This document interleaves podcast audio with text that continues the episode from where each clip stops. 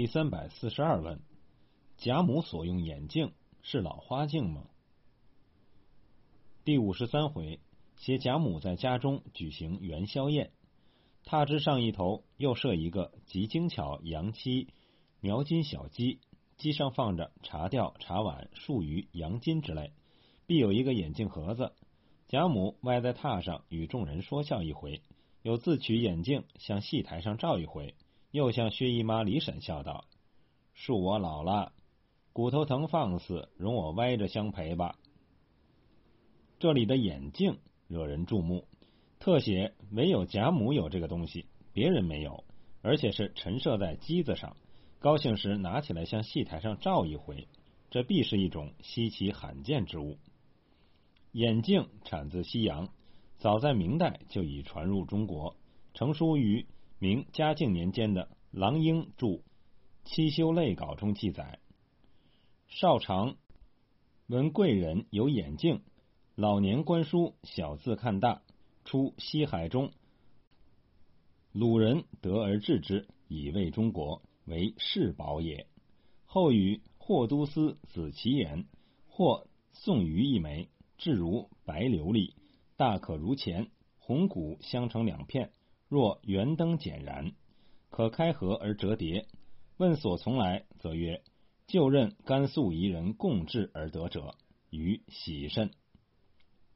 郎英不但听说过这种眼镜，而且自己也得到一枚。就他的描写来看，其形制与今无异。可是他这里说的是老花镜，老花镜是看近不看远的，看远处需摘下眼镜，这是今人之常识。可是贾母所用眼镜却是专门看远处的，这就让人奇怪了。他老人家用的究竟是什么眼镜呢？著名掌故专家邓云香先生早就看出这个问题，他著过一本书叫《红楼风俗谈》，里面就专门谈到了贾母的眼镜，在上面作者特地写了一个眼镜匣子，这在当时是很高贵、很摩登的玩意儿。下面又写说笑一回，又取眼镜向戏台上照一回，两句貌似十分生动，却产生小问题了。试想贾母年纪大了，眼镜匣子所装自然是老花镜，而老花镜却不同于近视眼镜和望远镜，它是起放大的作用，看近不看远的。老花眼是看眼前的东西，细小的东西看不清，而看远处的东西。却比较清楚，如戴上眼镜看远方，甚至稍远一点的人和物都要模糊了。因而老年人写小字、看小字书、穿针引线，必须戴眼镜。这时马上有一个人过来，便要摘下眼镜看，或把眼镜推下，从眼镜上面去看人了。这是很普通的道理。明白这点，再看曹雪芹写的这句，又取眼镜向戏台上照一回，不是很滑稽了吗？邓先生认为，当时老花镜虽然已较普遍，但还不是处处都有，老人可以随便得到的东西。曹雪芹在贾母的机上特地写一个眼镜匣子，也正显示了高贵的气派。可是由于曹雪芹没有仔细理解老花镜的原理，再有他去世早，可能没有用过老花镜，因之便出现这种疏漏。也就是说，邓先生的意思是。曹雪芹可能根本就没见过老花镜，这就让人不敢苟同了。谁都知道曹雪芹是博物家，人没见过的东西他都见过，所以才能够写出让人心醉神迷的《红楼梦》。老花镜在他那个时代已经是极其普通之物了，他不可能没有见过。清康熙年间，刘廷基所著《在元杂志》中有记载。自西洋人入中华，其制造之奇，心思之巧，不独见所未见，亦并闻所未闻。如风琴、日归、水轮、自鸣钟、千里眼、顺风耳、显微镜、雀龙之音乐、聚散之画像等类，不一而足。其最妙通行适用者，莫如眼镜。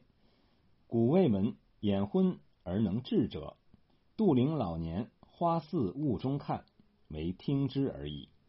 自有眼镜，令昏者视之明，小者视之大，远者视之近。虽老年之人，尚可灯下迎头。且至时能按玻璃之家者，不过数星。今上下贵贱，男女无不可用，真宝物也。人人得用，竟成布帛书属矣。由他的记载来看，在康熙时期，眼镜已如布帛书属，人人得用了。像这样普及的东西，曹雪芹绝不会郑重其事的把它放在贾母的身边。《红楼梦》里的服饰器用。几乎就没有素常习用之物，即使是曹雪芹虚构出来的东西，也会把那些王公贵族唬得一愣一愣的。这也是这本书得到贵族豪门激赏的原因之一。因此，我说贾母的这个眼镜绝不会是普通的老花镜。那么，它是什么东西呢？这让我想起法国著名作家巴尔扎克的一部享有盛名的小说。欧也尼·格朗台，那里面写查理来到老格朗台的家中，书中是这样写：查理听见有人插嘴，便拈起用金链挂在向下的小小的手眼镜，凑在右眼上，瞧了瞧桌上的东西和周围的人物，非常放肆的把眼镜向台格拉桑太太一照，他把一切都看清楚了，才回答说。这一段描写极有意思。查理是一个年轻人，他的眼镜绝不会是老花镜，而应该是放大镜、望远镜之类的东西。它的作用不是看近处，而是留作看戏、看画、看人等之用。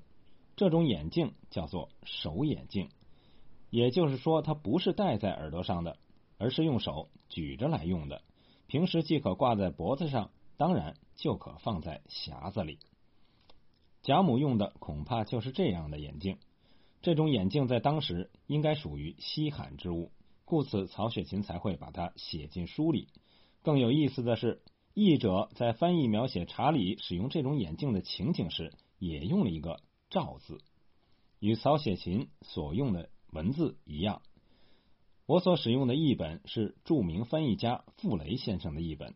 不知道傅雷先生翻译这一段文字时是否参照了《红楼梦》？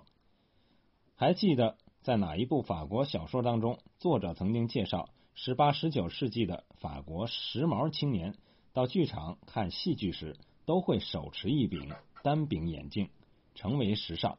那也是一种专门用来看戏的眼镜。